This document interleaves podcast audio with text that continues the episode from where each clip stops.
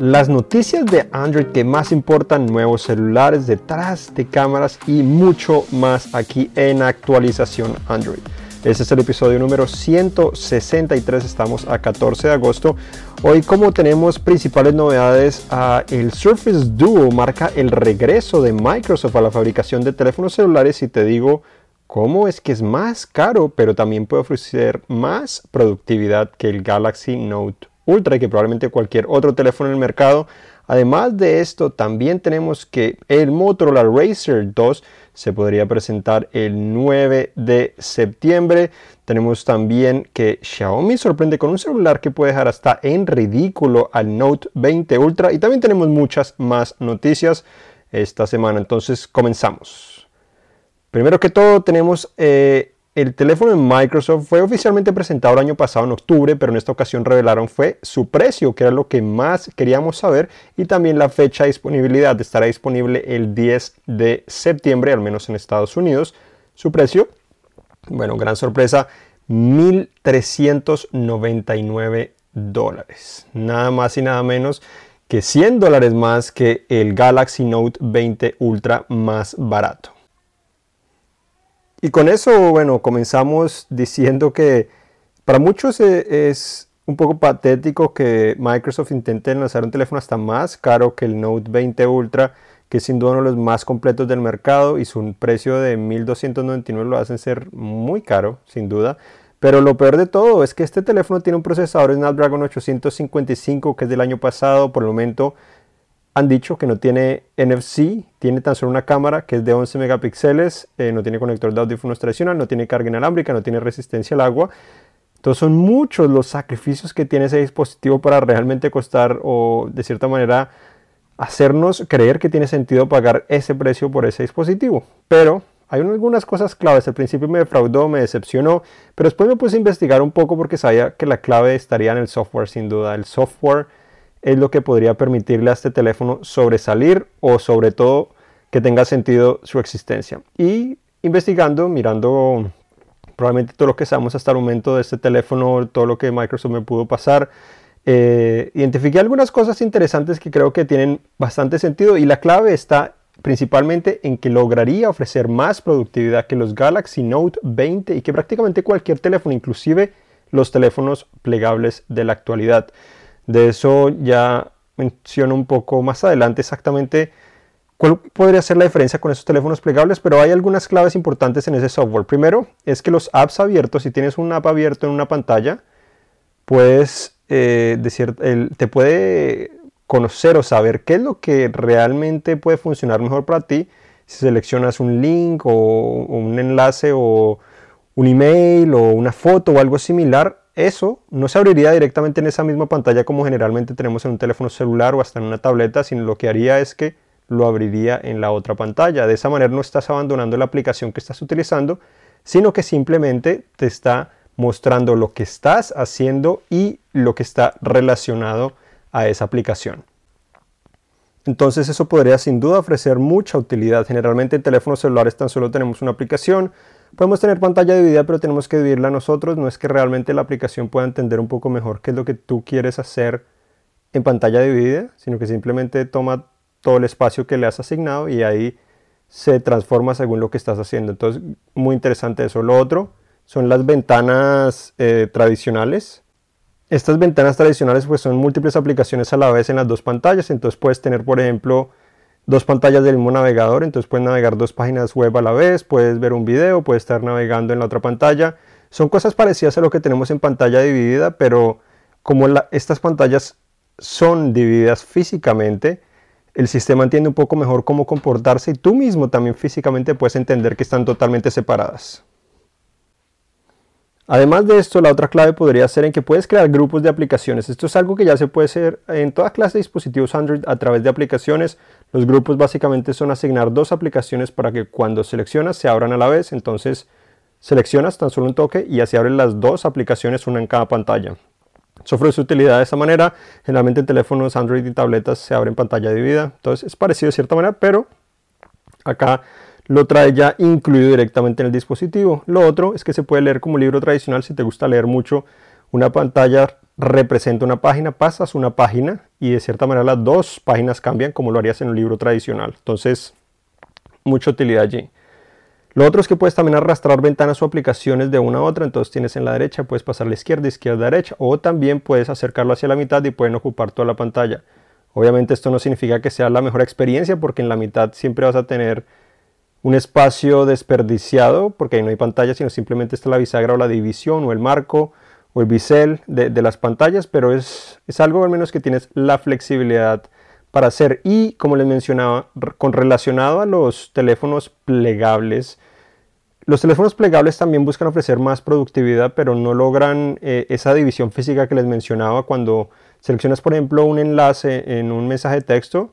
Generalmente lo abrir en toda la pantalla, igualmente no lo abrir en pantalla dividida, aquí lo abrir en la otra pantalla, entonces siempre está como de cierta manera dividida la pantalla para buscar productividad, no necesariamente ofrecerte más espacio para consumir contenido como lo hacen los teléfonos plegables, al menos en la actualidad, no, no sabemos si esto cambiaría pronto. Bueno, ahora otras noticias también que tenemos estas semanas que Wear OS, anteriormente conocido como Android Wear, se estará actualizando este otoño, en el otoño de Estados Unidos, para traer beneficios importantes, principalmente como dijo Google que anunció esto, es que traería beneficios de desempeño. Entonces promete tener un 20% mejor desempeño que actualmente lo tiene el sistema. Además de eso, también promete compatibilidad con los nuevos procesadores Snapdragon Wear 4100 y 4100 Plus, que Qualcomm anunció recientemente para precisamente también intentar ofrecer más potencia y los beneficios pues, que traen también estos procesadores. También Google dijo que tendría una nueva experiencia, un nuevo diseño para la aplicación del clima. Además, ahora también tendría lo que sería un temporizador de lavado de manos, ya pues que está a la moda, entonces lo estaría incluyendo allí. Y también que estarían intentando traer las mejores novedades de Android 11 a los relojes inteligentes. Otra noticia también es el Pixel 4a. Ya hablamos de eso eh, varias ocasiones, lo presentaron la semana pasada, ya tenemos nuestro análisis justamente la semana pasada, después de varias semanas de probarlo. Pero aquí lo que sucedió es que estuvo la preventa ese día que lo anunciaron el 3 de agosto y ya eh, en la preventa se agotó rápidamente en muchos lugares y en Amazon logró ser hasta el más vendido. Entonces, de cierta manera exitosa, es un gran dispositivo, 350 dólares, una cámara ejemplar, eso es lo principal. Lo otro ya es poco más promedio, pero la cámara es sin duda lo más sobresaliente que tiene ese dispositivo.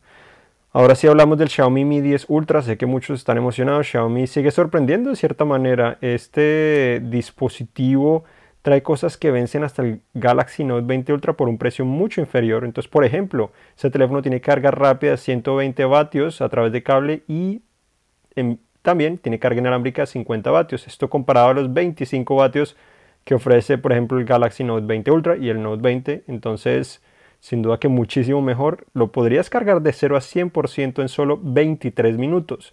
Con esto yo creo que uno podría olvidarse fácilmente de cargar el teléfono en la noche. Uno cualquier momento lo puede cargar, 10 minutos te puede dar probablemente cerca del 50%. Entonces eh, sería muy fácil, ahora todos los teléfonos tuvieran eso. Pero obviamente todavía no, eh, todavía no está disponible, estará disponible en las próximas semanas y ahorita hablamos un poco más de esa disponibilidad también. Otras características que tiene es que tiene una pantalla 6.67 pulgadas con una tasa de actualización de 120 Hz, 8 o hasta 16 GB de RAM, 4 cámaras traseras que tienen zoom hasta de 120x, obviamente zoom digital. Y DxOMark dijo que estas serían las mejores cámaras que se pueden encontrar en un teléfono celular en la actualidad. Lo único es que tiene un procesador Snapdragon 865 en vez de 865 Plus como los Note 20.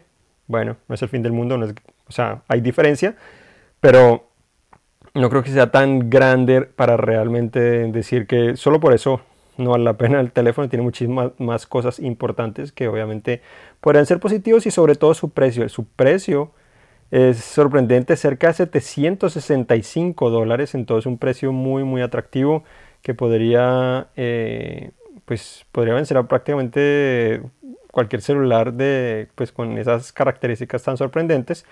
Lo malo es que Xiaomi eh, confirmaría a Android Authority que no piensan lanzar ese dispositivo fuera de China y a GSM Arena que no piensan ni lanzarlo con otro nombre como han hecho anteriormente, anteriormente con otros teléfonos. Entonces, un poco, un poco lamentable desde muchos puntos de vista. Em, otra noticia es que eh, Gboard, el teclado de Google, se actualizó ahora también para permitir traducciones en, tiempo real, eh, no solo escritura, sino también de voz. Entonces puedes de cierta manera escribir y traduce en, lo, que está, eh, lo que estás escribiendo para obviamente compartirlo o comunicarte a través de aplicaciones de mensajería o similar. Entonces sin duda que están llevando pues Google, Google Translate o el traductor de Google al teclado y funciona Funciona muy bien, sabemos que es de los mejores, si no el mejor que tenemos acceso eh, a nivel mundial. Otra noticia es que Google al parecer quiere reemplazar a Duo con Meet. Em, es una noticia bastante extraña.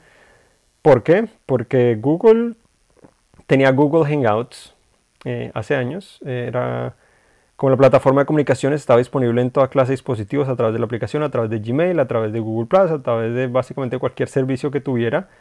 Después de eso lo fueron acabando un poco porque lanzaron a, Google Duo precisamente y también lanzaron otra aplicación de mensajería eh, que en este momento no recuerdo porque ya la acabaron después de que la lanzaron, no, fue lo más exitoso.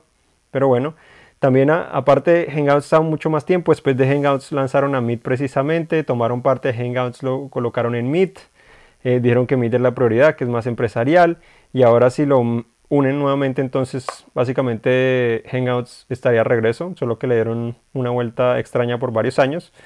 Entonces eh, no sorprendería de cierta manera de Google, pero es como a veces eh, es un poco ilógico, eh, al menos desde la perspectiva que tenemos nosotros aquí, que pues el conocimiento que tenemos sin saber exactamente qué está pasando internamente, eh, parece un poco ilógico que le estén dando tantas vueltas y hubieran simplemente cogido Hangouts y han cambiado de nombre simplemente y lo hubieran mejorado.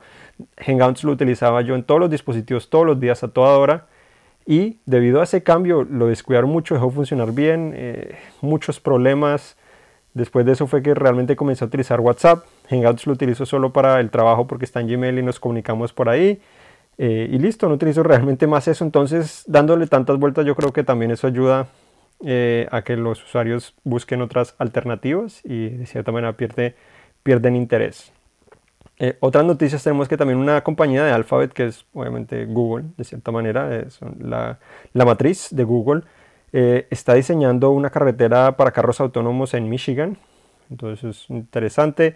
Tenemos que los detectores de humo, Nest Protect, ahora ya aparecen finalmente en la aplicación de Google Home. Anteriormente estaban ausentes. Se rumora que el Galaxy S21 no tendría un sensor de tiempo de vuelo o, TOF, que bueno, ya no están presentes en los Note 20, no creo que sea el fin del mundo. Y hasta en el Note 10 Plus nos preguntábamos si realmente tenía sentido que tuviera ese, ese sensor, porque el beneficio mm, no se veía realmente. El Galaxy S51 5G también, del de Verizon, eh, ya está disponible. Tenemos también eh, que Fortnite comenzó a permitir que los usuarios eh, compraran su moneda de cierta manera directamente con la empresa, no necesariamente a través de Google Play. Lo mismo pasó con Apple. Apple primero quitó la aplicación de la tienda, también lo quitó, lo quitó eh, Google y Fortnite, que es Epic Games, los demandó los demandó a todos. Entonces, pues demandó a Apple y a Google y bueno, siguen eso en esa batalla en la actualidad. Tenemos también eh, que, bueno, pronto estará llegando nuestro análisis del, Watch 3. Esperamos una o dos semanas el Watch 3, Galaxy Watch 3 estará llegando, igual que los bots, eh, para compartirles toda esa información. También el, eh, LG podría presentar un teléfono económico que sería el LG Q92 5G, procesador Snapdragon 765, cámara de 48 megapíxeles no se sabe exactamente en dónde estaría disponible, pero eh, se dice que podría llegar a muchos mercados, sobre todo para cubrir esa gama media en la cual están compitiendo muchas empresas eh, en la actualidad. Y bueno, hasta aquí llegamos hoy en actualización Android. Eh, este fue el episodio número 164, 163, hoy 14 de agosto. Para mayor información sobre estas noticias mencionadas y mucho más, pues visiten cines.com diagonal S, este, también compártanlo con sus amigos eh, y está disponible como podcast en iTunes, Google Play Music, Google Podcast y muchos otros servicios. Entonces, gracias por escucharnos y recuerden conectarse todas las semanas a nuestro podcast. Se pueden suscribir también en Spotify para que se mantengan informados de todos nuestros nuevos episodios. Entonces, gracias y hasta la próxima.